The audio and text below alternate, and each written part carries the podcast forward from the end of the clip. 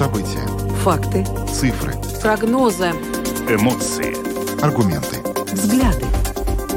Подробности на Латвийском радио 4. Здравствуйте, в эфире Латвийского радио 4, программа «Подробности», ее ведущие Евгений Антонов и Юлиана Шкагала. Мы также приветствуем нашу аудиторию в подкасте и видеостриме. Коротко о темах, которые мы обсуждаем с вами сегодня, 28 февраля. Вначале поговорим о том, что государство выделит 2 миллиона евро на ликвидацию последствий наводнения в Екапелсе. Накануне об этом договорились э, партии правящей коалиции. Хватит ли городу этих средств? И как вообще продвигаются работы по ликвидации последствий наводнения, сегодня выясним у мэра Екапелса в нашем эфире. Ну а затем мы вновь вернемся к кризису в молочной отрасли. Эту тему в нашей программе мы обсуждали уже несколько раз. А, фермеры продолжают вести переговоры с торговцами, с переработчиками а, по поводу наценок. Напомню тем, кто, может быть, забыл или не слышал наш эфир, где как раз эта проблема обсуждалась. Фермеры жалуются на то, что закупочная цена молока очень низкая, тогда как в магазинах молоко стоит уже приличных денег. А вот в каком, на каком этапе происходит наценка, до сих пор непонятно.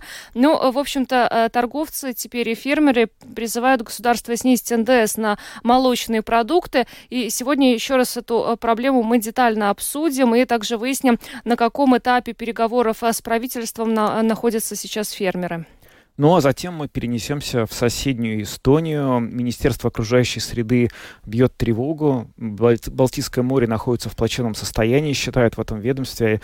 А, по их информации, самыми большими проблемами того водоема, к которому, в общем-то, имеет прямое отношение и Латвия, по-прежнему остается избыток питательных веществ и загрязнений, в связи с чем состояние морских мест обитания, рыб, морских млекопитающих и птиц по-прежнему неудовлетворительно. И вот э, эстонское правительство намерено направить направить 46 миллионов евро на различные меры по защите моря. И сегодня в эфире нашем будет комментарий одного из э, представителей Кабинета министров э, Эстонии, канцелярии при Кабинете министров, который подробно расскажет, как эти деньги э, будут тратиться и на что. Но ну, а затем немножко поговорим о том, что президент России Владимир Путин вновь обвинил Запад в том, что тот якобы пытается развалить Россию и грозит ее существованию в нынешнем виде. Путин уже не в первый раз выступает с подобными утверждениями, он ничем их особенно не обосновывает. И мы сегодня приводим комментарий известного специалиста по диктаторским режимам, который поясняет, как э, Западу вообще а,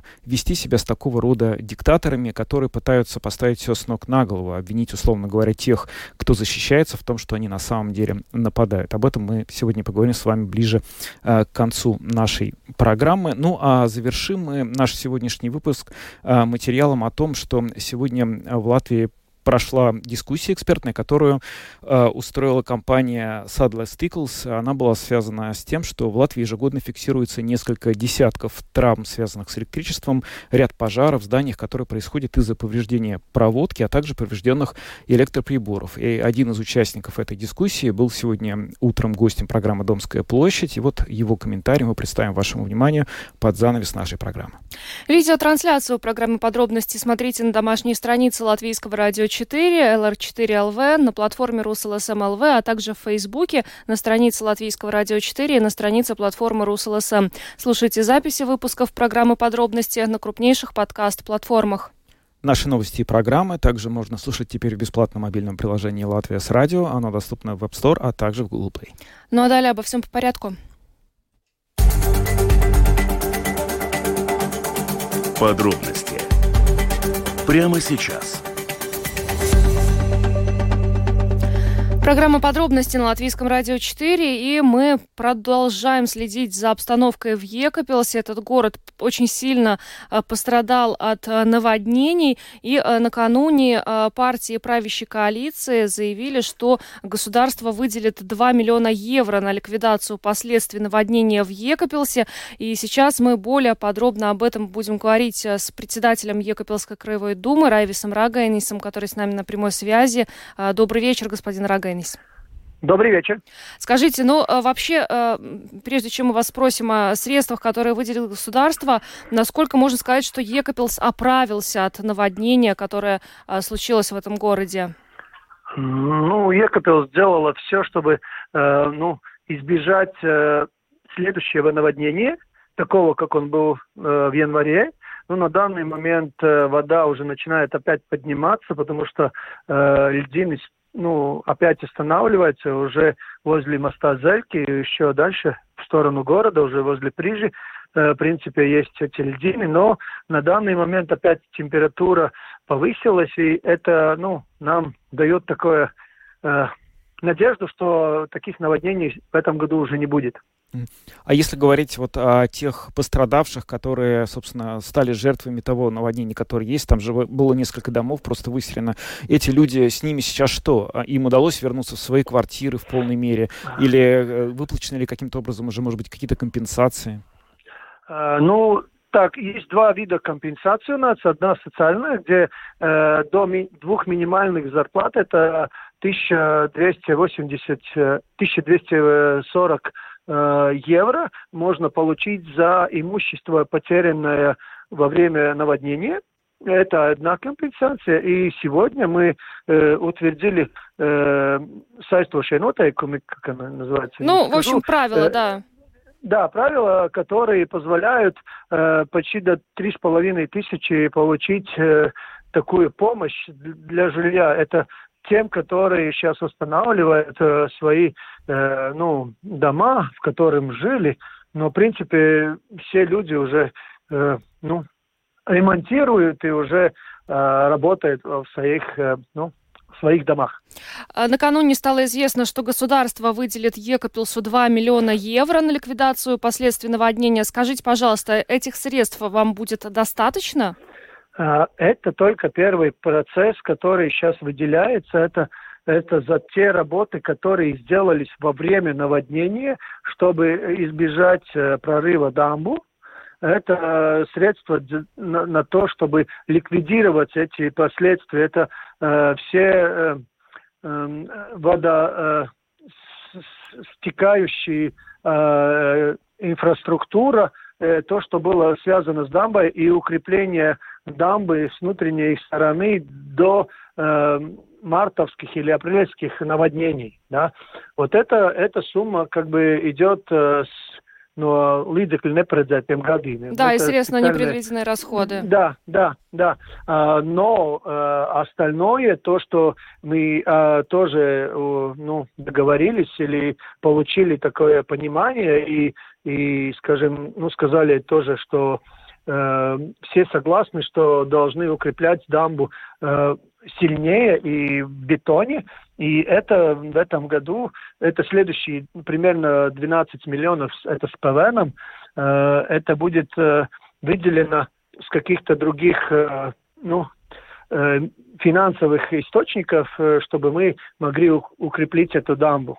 Ну, в таком случае, вот да. получается всего около 14 миллионов евро. Можно э, ли... Около 15 около даже 15. Будет, да. Хорошо. Ну, это ПВН, конечно, это ПВН еще возвращается, конечно, государству, но, в принципе, да, так, так думается. И я думаю, что это не все в этом году, потому что в этом году мы, наверное, сделаем с такого проекта, ну, 50-60 процентов, ну, за, ну, из-за этого зависит, ну, сколько мы успеем, как мы сделаем, но такая возможность будет, да. А этих средств 15 миллионов, ну, в целом, вот это та сумма, которую и рассчитывало получить Екапельское самоуправление? Э, это та сумма, которую э, мы э, посчитали. Нам надо, чтобы укрепить эту дамбу, чтобы не было Э, ну, было безопасно жителям. Uh-huh. Но это ни в каком случае не вся сумма для того, чтобы наводнения в Екапилсе вообще не было. Там еще идет 5,5 миллионов, чтобы удлинить эти дамбы или переделать улицы и, ну, еще остальные как бы сооружения, да. Но это идет уже с проектов, которые начнутся в конце 2024 года. Э, э, как они называются? Плуду драуду новēršana. Ну, это, ну да, это мероприятие по предотвращению наводнений. Да, да, да, да, но это будет уже проект, но это в дальнейшем. Нам главное подготовиться к следующему году, чтобы не было такой опасности, как в этом году. А эти деньги, они сейчас находятся в проекте, это что имеется в виду? Они запрошены вами или они уже одобрены и будут выделены точно в 2024 году? Эти деньги только э, наша визия эти пять, да, которые я говорил, эти 12 миллионов, это ну, правительство говорило, что они понимают эту сложность, и они будут искать в течение двух недель, будут искать источники, э, с которых мы могли бы финансироваться, чтобы сделать эту дамбу. Угу. Ага, ну вот хотелось бы еще все-таки уточнить, вот э, какое сейчас эмоциональное состояние жителей города? Ведь э, было довольно большое потрясение, да, когда все это происходило. Можно сказать, что сейчас эмоционально люди как-то отошли от всего, и город живет уже нормальной, полноценной жизнью, или вот чувствуется еще последствия того наводнения, которое было таким сильным в январе? Ну, э, скажем так, город живет своей жизнью, люди живут своей жизнью, они выросли и родились возле этой реки, э, но, конечно, с опасением смотрят на э, погоду, когда начинают производиться эти льдины да, ну потому что так и началось предыдущее наводнение, да, поэтому все время, конечно, монитирует, и мы тоже смотрим и даем эту информацию, что делается э, в Долгове, но э, такого беспокойства не чувствую, чтобы с люди, ну, люди очень нервничали или что-то такое было. Будем надеяться, что это больше не повторится э, с Екапилсом. Спасибо вам большое за интервью. Райвис Раганис, председатель Екапилской краевой думы, был с нами на связи. Спасибо и всего доброго вам. Спасибо. Спасибо. всего доброго. Всего доброго. Ну что ж, государство даст денег Екапилсу для укрепления дамбы, э, для ликвидации последствий около 15 миллионов. Ну и то, чего еще хотелось бы Екапилсу, это еще около 5 миллионов на то, чтобы удлинить эту дамбу.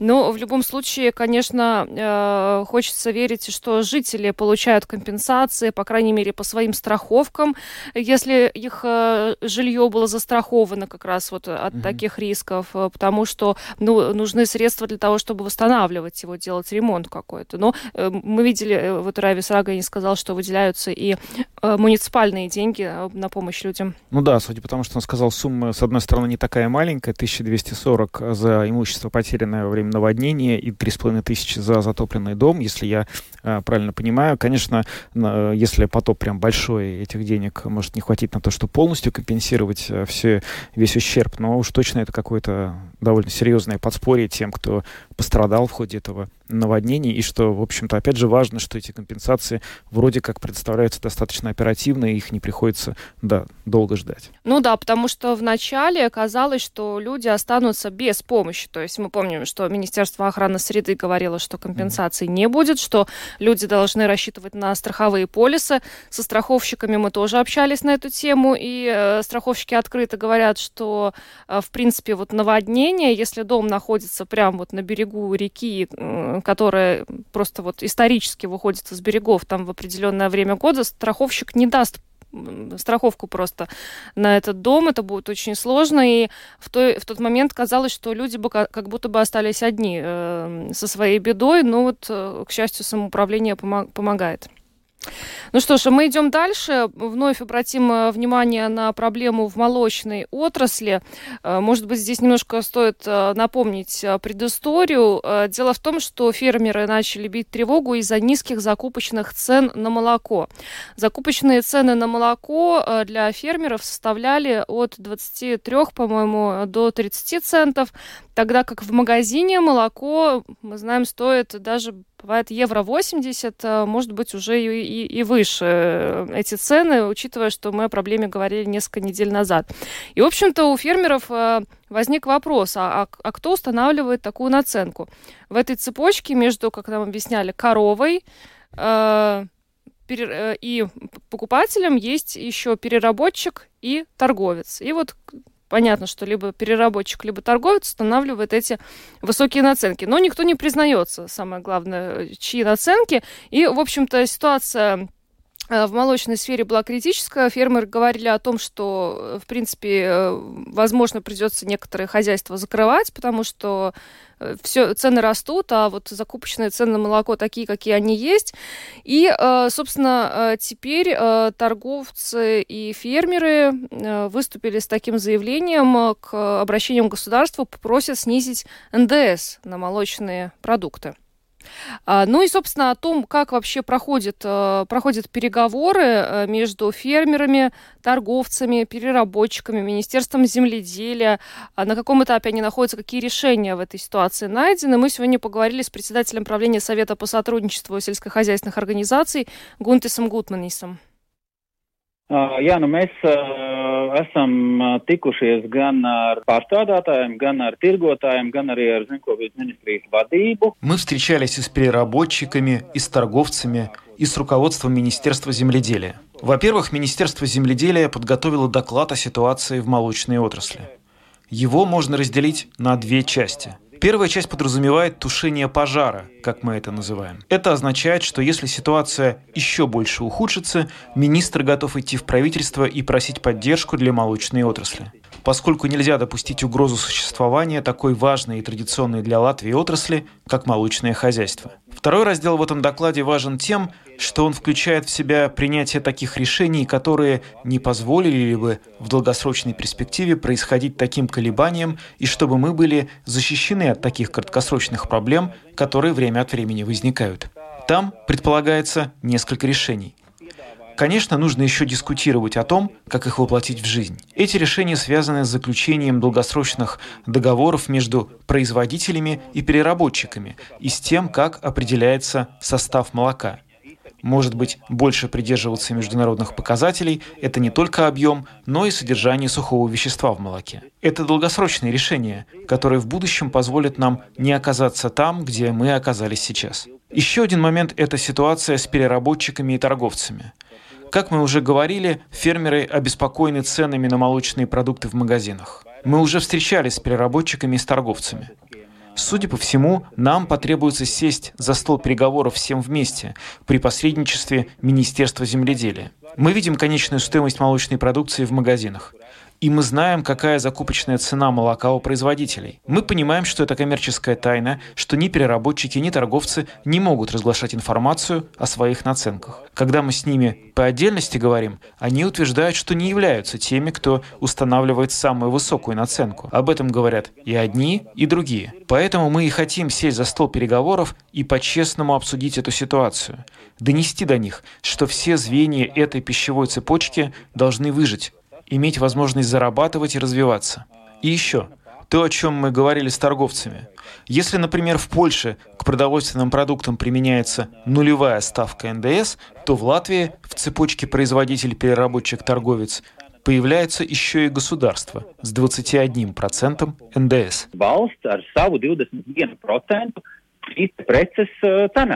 Valsts ar savu 21% šīs preces cenā. Вот вы предлагаете снизить э, НДС на молочные продукты, но вот вопрос о том, чтобы снизить НДС на молочные продукты, на рыбу, на хлеб, он еще и в предыдущем э, созыве Сейма обсуждался неоднократно. Политики не хотят идти на этот шаг. Как вам кажется, удастся ли в этой ситуации, может быть, их убедить? И насколько вообще вы предлагаете снизить? Вы правильно сказали. Здесь речь не только о молочных продуктах. Речь обо всех сельскохозяйственных продуктах в целом. Мы не можем прийти к единому мнению в этом вопросе не с Министерством земледелия, а с Министерством финансов. Минфин считает очень просто. Если на что-то снизить НДС, то на точно такую же сумму госбюджет недополучит средств. Мы с торговцами обсуждали, что сейчас существенно снизилась покупательская способность жителей. Магазины видят это по продуктовым корзинам покупателей. Если снизить НДС на продовольственные продукты, у человека на руках останется больше денег, которые он потратит на другие товары – одежду, услуги и так далее. Таким образом, житель НДС заплатит в другом месте, и убытков для госбюджета не будет. Торговцы готовы подписаться под тем, что будут честно вводить сниженную ставку НДС и не будут на этом зарабатывать. Потому что политики используют этот контраргумент. Снизим НДС, а торговцы будут на этом зарабатывать. Торговцы готовы подписаться под этим, как в свое время с введением евро.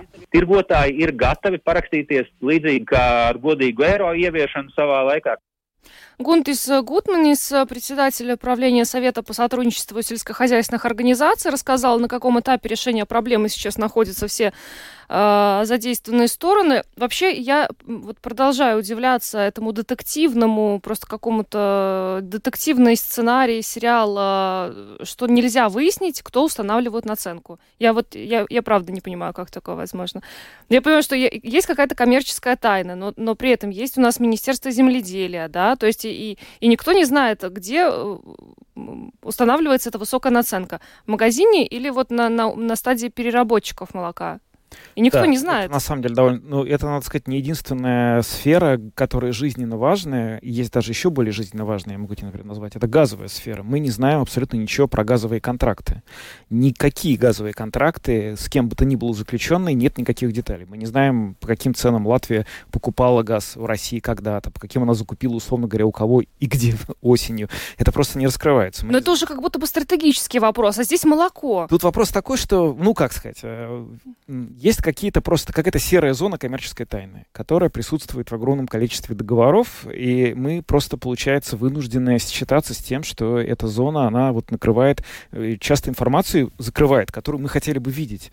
И на самом деле, что вот э, в этой всей истории с э, молочным вот этим детективом, как ты его назвала, мне лично очень нравится, это настойчивость профессиональных ассоциаций, которые, очевидно, как-то дожимают эту ситуацию до конца, и они готовы сейчас дойти до каких-то прямых переговоров с Минземледелия и всеми этими э, средними посредниками, торговыми сетями, чтобы все-таки сесть да, и добиться того, чтобы какая-то правда была найдена. Потому что мы вот видим, например, что сейчас, э, ну вот, э, медики, они недовольны, в частности, многим, как э, деньги будут распределяться в 2023 году. У них пока не удается как-то сесть и вот это все организовать. Поэтому, ну, будем надеяться, что молочникам, тем, кто продает это, кто производит молоко, удастся добиться какой-то правды, и, в общем, никто не разорится, потому что, конечно, это очень большая была бы потеря. Ну и, конечно, еще было бы здорово, если бы все-таки политики пошли на снижение НДС на молочные продукты, э, мясо, рыбу, хлеб. Эта идея обсуждалась еще в 13-м созыве Сейма. Тогда на, эту, на этот шаг никто не пошел. Но э, сейчас вот э, вполне э, логичные аргументы приводят фермеры, ведь покупательская способность жителей снижается, и они просто не доставляют деньги там, где они могли бы это сделать, покупают меньше корзина становится меньше. Все это замечают. Ну, вот снизить НДС, люди покупали бы больше. Но... Я просто обязан по, как бы, по формату поиграть в адвоката дьявола. Я могу сказать, что э, в прошлом году была такая дискуссия в Литве. В Литве НДС не снизили, в Польше снизили, в Литве нет. И в Литве приводили точно такой же аргумент, который приводит наше правительство, что они опасаются, что НДС, э, снижение НДС приведет к тому, что перекупщики смогут как бы этот процент, грубо говоря, взять себе, а не то, Ну, что- видишь, они готовы расписаться. ну, мы не знаем, что такое расписаться. Все-таки, знаете, знаешь, было бы хорошо, если бы а, вот действительно возникла какая-то большая прозрачность в системе ценообразования. Тогда, может быть, мы действительно могли бы оперировать тем, что они а, пообещали, они сделали. Как мы проверим, если все контракты закрыты, кто там за что расписался, ну, если уж так говорить. В целом, а, идея звучит неплохо, но, наверное, есть подводные камни, которые, в общем, как-то мешают всему этому. Но в свое время у нас снизили НДС на характерные для Латвии овощи и фрукты. Тогда все были очень довольны. Но... Да, это правда. Ладно, двигаемся дальше. Будем говорить о состоянии нашего моря, Балтийского моря. А, Эстонцы бьют тревогу и сообщают, что Балтийское море находится в плачевном состоянии. А, В связи с этим Эстония разработала целый план мер, чтобы исправить эту ситуацию. Министр окружающей среды Эстонии Мадис Калас подписал план, а, который предполагает инвестиции в размере более 46 миллионов евро для защиты Балтийского моря. Но в чем, собственно, заключается проблема, сейчас будем выяснять. Да, сейчас с нами на прямой телефонной связи Катарина Вик, советник Госканцелярии Эстонии. Госпожа Вик, здравствуйте. Здравствуйте. А, Расскажите, пожалуйста, для начала, что вообще такого плохого у нас а, происходит с Балтикой? Почему именно сейчас Эстония вот, а, приняла или разработала такой план? Ну, на самом деле мы имеем дело с Европейской директивой морской стратегии, э, цель которой является защищать и сохранять морскую среду. И э, она была принята, э, не помню, где-то в начале 2000, в 2000-х годов, э, в 2010-м где-то где там. И там нужно было европейские, все европейские страны должны давать оценку текущего экологического состояния морской, морских вод. И для этого им, э, после этого им нужно создать программы мониторинга и программу мер. И вот программу мер, о которой идет речь, мы впервые составили в 2016 году, и вот в 2022 году, в прошлом году мы должны были обновить, но немного опоздали. Насколько я знаю, Латвия тоже на последних стадиях обновления своей программы, то есть где-то через несколько месяцев, скорее всего, вы услышите и об, об латвийской, эм, латышской программе мер.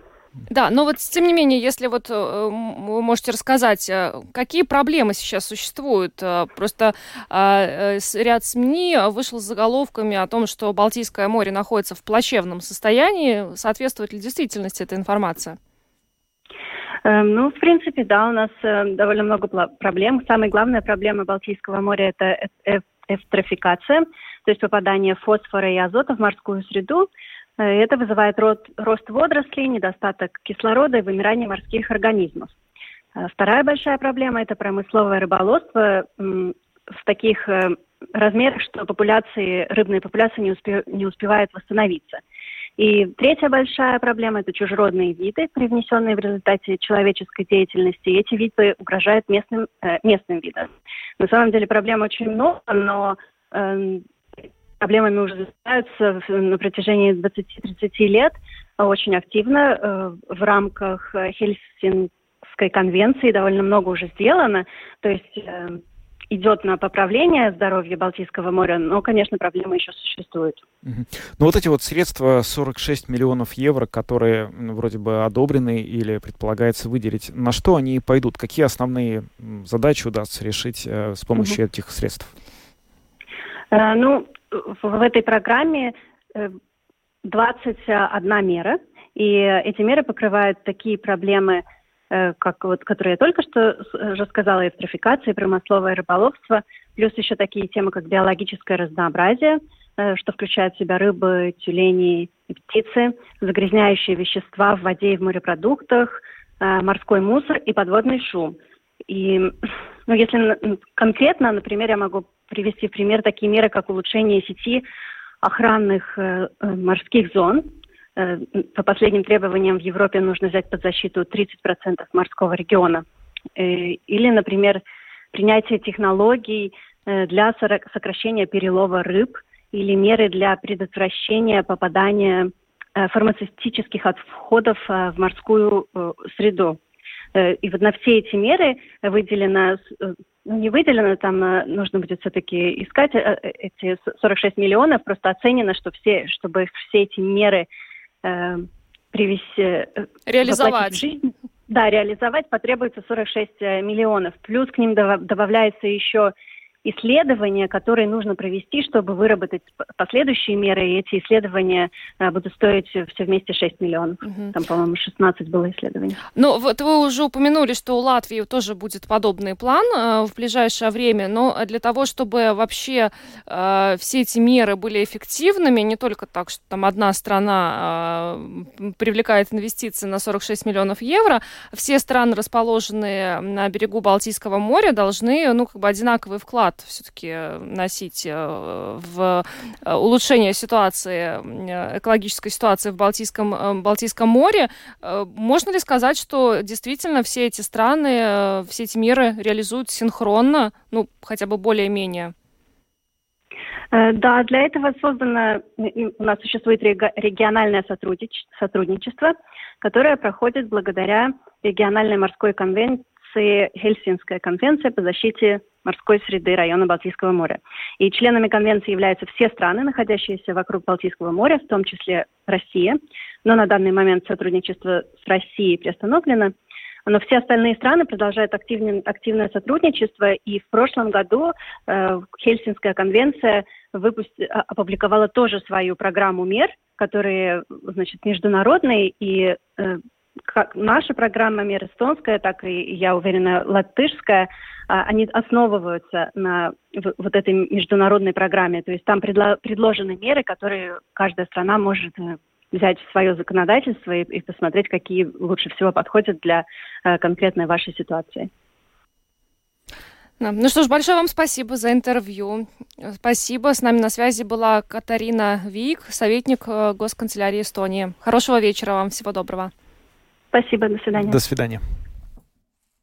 Ну что ж, мы узнали про то, как эм, в Эстонии видит ситуацию с экологией Балтийского моря. Разработана программа, скоро такая программа появится и в Латвии. Мы понимаем так, что все страны, которые э, имеют выход к Балтийскому морю, по крайней мере, все страны Евросоюза тоже будут свои программы в этом году представлять. В общем, наверное, к концу года мы получим какой-то более детальный обзор э, на тему того, что именно э, Евросоюз планирует делать на Балтике. Ну, конечно, остается довольно э, серьезный вопрос, э, как эти меры все эм, как-то синхронизировать с тем, что делает э, или не делает Россия. Очевидно, что в настоящий момент времени говорить о каком-то конструктивном сотрудничестве даже по экологическим вопросам с Россией сложно, если возможно, вообще. Но все-таки, поскольку, опять же, от экологии Балтики зависит огромное количество населения той же России, которая живет рядом, ну, надеемся, что в какой-то момент все-таки эти меры удастся синхронизировать, и они не будут приниматься только сепаратно странами Евросоюза, но и другими участниками, в общем, те, кто с этим морем граничит тоже. Ну а мы идем дальше. И как раз вот а, следующая наша тема связана с а, Россией. Да, мы поговорим немного о том, что Институт изучения войны — это Вашингтонский американский институт, который регулярно а, выступает с докладами по поводу того, что происходит в Украине, анализирует состояние военных действий опубликовал свое исследование, в котором отметил, что Путин начал а, обвинять, обвинять Запад в том, что тот пытается угрожать существованию России. Он впервые об этом заговорил во время своего послания Федеральному собранию. Оно несколько раз переносилось. Вот оно, он с ним выступил на прошлой неделе. И после этого он дал еще одно достаточно громкое интервью российским СМИ, в котором уже прямо заявил, что Запад якобы пытается каким-то образом разделить Россию на несколько частей. И если Россия проиграет в той войне, которую она ведет, то это, э, по словам Путина, может привести к полному э, завершению существования России как таковой и разделит народ на много каких-то э, разобщенных сообществ. В общем, на самом деле такая логика и риторика, она подменяет понятие, потому что фактически президент страны, которая начала войну в отношении Украины, обвиняет э, теперь тех, кто помогает Украине защищаться, в том, что это они, оказывается, хотели что-то там э, задумать и плохое совершить. А, почему так происходит? Ну вот э, потому что Путин и некоторые другие авторитарные политики довольно умело и успешно научились манипулировать общественным мнением и выставлять себя в качестве жертвы даже в той ситуации, когда они являются абсолютно точно не жертвой. О таких политиках много и достаточно подробно э, писал российский экономист Сергей Гуриев. В прошлом году у него вместе с своим американским соавтором вышла книга, которая по-английски называется «Spin Dictators». Это такая игра слов. Имеется в виду, что диктаторы обмана, так ее переводят обычно, диктаторы, которые на самом деле выглядят как не диктаторы, но в реальности ведут себя полностью как диктаторы. И он посвятил а, довольно большую часть этой книги тому, что рассказывал, каким образом э, демократическим странам Запада вести себя, чтобы нивелировать влияние таких диктаторов и снизить их э, участие в международных делах. Мы задали ему вопрос, каким образом эту политику проводить, и вот что он нам ответил. Сейчас появились диктаторы нового типа, которые притворяются не диктаторами, которые эффективно используют международные институты, чтобы доказать э, как бы свою правоту и обелить свою репутацию. Исходя из этого всего, как, на ваш взгляд, миру, мировому сообществу, политикам нужно вести себя сейчас, отныне, чтобы политики, подобные Путину, не могли больше занять такое уникальное положение, которое они занимают сейчас, когда фактически весь мир ожидает и боится того, что эти люди могут выкинуть? Да, э, вы задаете абсолютно правильный вопрос, и в нашей книге есть целая глава о том, что нужно делать с такого рода диктаторами. Но действительно мир и Запад, в частности, э, был введен в заблуждение этими очень успешными манипуляторами. И это не только Россия. Вот вы упомянули международные институты. В таком международном институте, как НАТО, есть Турция. Это не демократическая страна, которая сегодня ставит палки в колеса некоторым новым членам НАТО, таким как Швеция и Финляндия. А в Евросоюзе есть такая страна, как Венгрия, которая э, весь этот год ставила палки в колеса э, попыткам ввести санкции против России. Только сейчас, только последние 2-3 года Европейский Союз понял, что это за режим, режим Виктора Орбана, и начал требовать что деньги, которые поступают в Венгрию из Брюсселя, должны быть все-таки обусловлены сохранением хотя бы каких-то демократических институтов и верховенства права. И в этом смысле, да, Запад был введен в заблуждение, да, эти недемократические лидеры очень успешны в своих манипуляциях. И для этого мы и написали нашу книгу, чтобы сказать, что демократическому миру нужно быть очень аккуратным, очень осторожным, чтобы понимать, кто им противостоит. Мы называем основную идею нашей, на, на, наших советов демократическим лидерам adversarial engagement, эм, вовлеченность, но с, но с враждебной точки зрения. В том смысле, что не нужно изолировать такие режимы, нужно на самом деле пытаться сотрудничать со здоровыми элементами в этих режимах, образованным креативным классом, гражданским обществом, независимыми журналистами, активистами. Потому что этим режимом на самом деле не так просто э, выживать. Ведь э, если против вас э, самая образованная активная часть населения, которая может информировать остальную часть населения о том, что вы из себя представляете, вам приходится трудно. И чем больше таких людей, и чем более они организованы и активны, тем дороже вам обходится заставить их замолчать. Поэтому, конечно, не нужно изолировать такого рода режимы совсем, но, с другой стороны, нужно помнить, кто это такие, и говорить им об этом достаточно откровенно. И кроме того, защищать свои институты от э, проникновения инейблеров, э, помощников, западных коррумпированных помощников этих диктаторов. Это тоже то, что Запад начал понимать только недавно, с коррупцией, которую экспортируют эти режимы. Условный Лондон начал бороться относительно недавно. А, и мы видели, что такого рода инейблеры есть и в балтийских странах, а, и в Риге такого рода эпизоды тоже были. И сейчас, а, и сейчас мы говорим о самых разных странах, где бывшие друзья Путина, которые больше не могут сказать «мы друзья Путина», тем не менее говорят, давайте не вводить санкции, потому что санкции Путину не вредят, а нам вредят. Это тот самый нарратив, который проталкивает Путин. Он выигрывает от того, что говорят эти люди. И абсолютно нормально, что нужно понимать, что эти люди работают на Путина. Большинство из них, наверное, э, работает на Путина искренне, но некоторые работают прямо такие за деньги. И это вот тот самый э, сложный выбор, который должны сделать западные страны. Условно говоря, каждый российский активист или предприниматель это либо тот человек, который противостоит Путину, либо тот человек, который может работать на Путина и определить, где здесь настоящий независимый предприниматель, где здесь агент влияния Путина, совсем непросто. Это тяжелая работа. Запад предпочитал ее не делать раньше. И мы видим, что а, лучше все-таки инвестировать в то, чтобы разобраться, кто на самом деле представитель демократической России будущего, а кто потенциальный агент влияния Путина. И это относится не только к людям с российским паспортом, но и к самим а, западным гражданам, которые могут работать на Путина.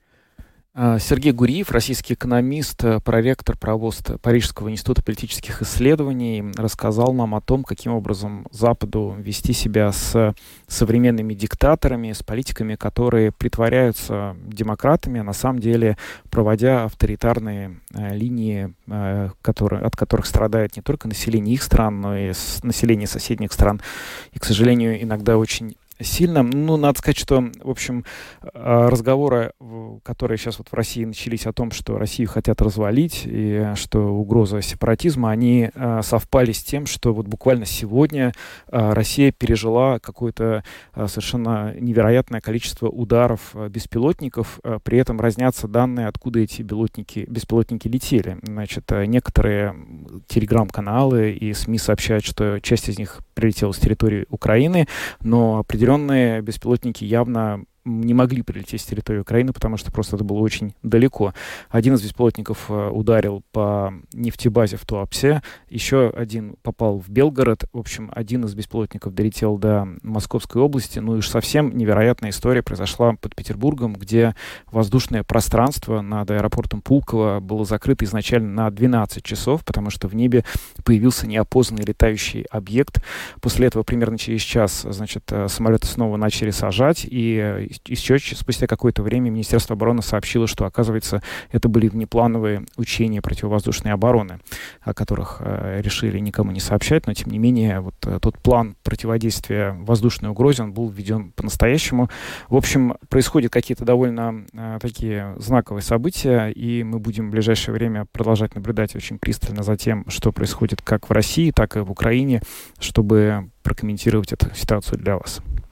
Ну, а теперь мы поговорим об электробезопасности жителей нашей страны. Сегодня Садала Стиклс а, проводила дискуссию на эту тему, а, и, собственно, а, выяснилось, что жители, вот это очень большая проблема, редко проверяют состояние электропроводки в своих э, домах, квартирах, и это основная причина пожаров.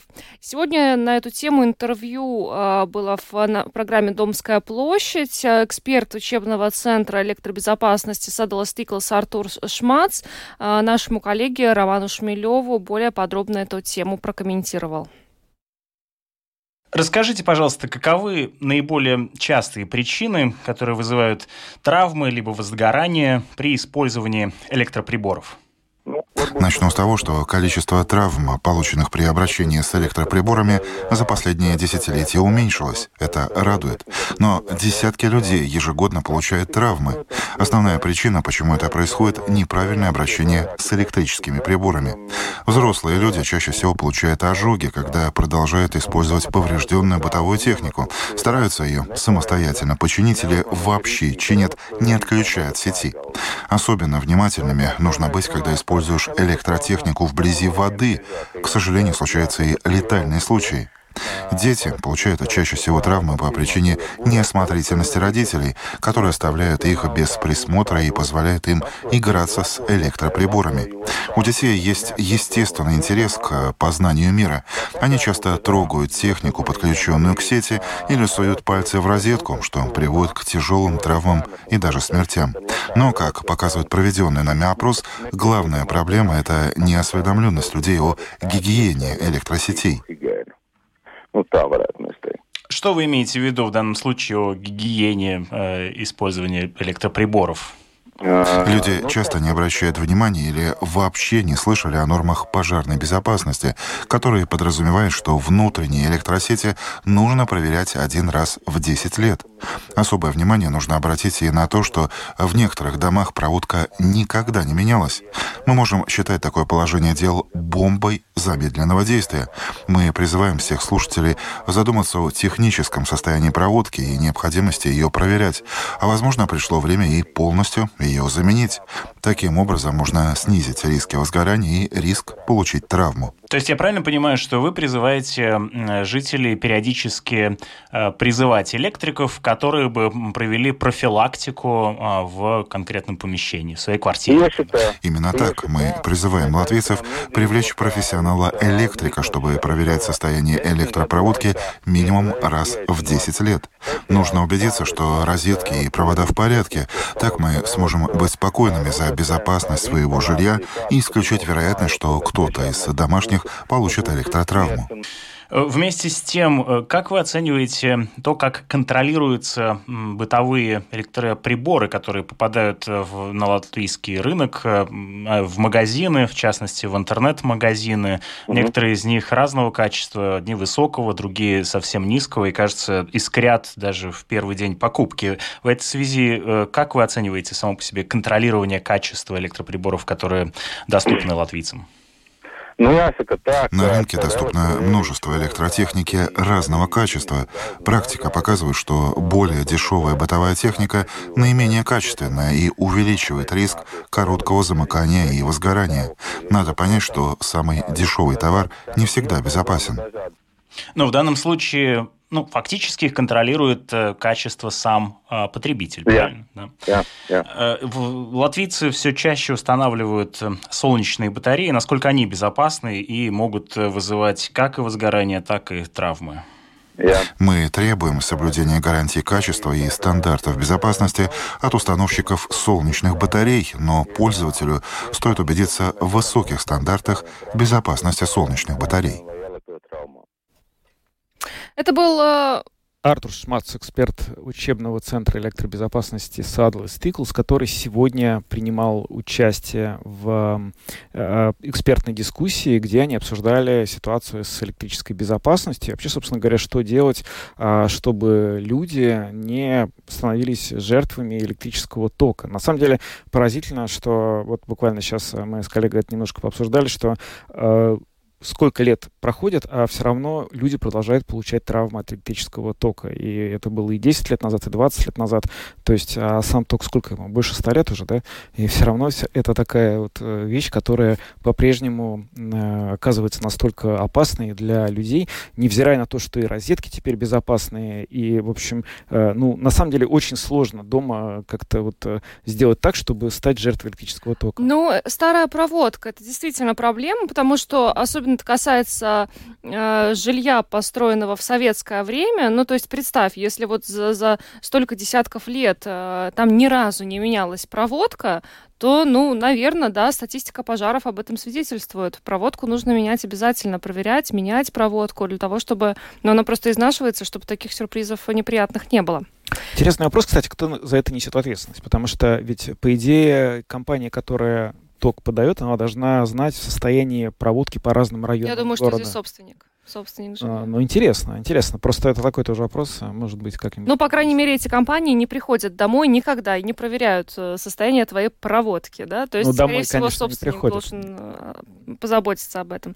Ну что ж, на этом программу подробности мы завершаем. С вами были Евгений Антонов. Юлиана Шкагала. Звукооператор Том Шупейко, видеооператор Роман Жуков. Хорошего вечера и до завтра. Увидимся весной, то есть завтра.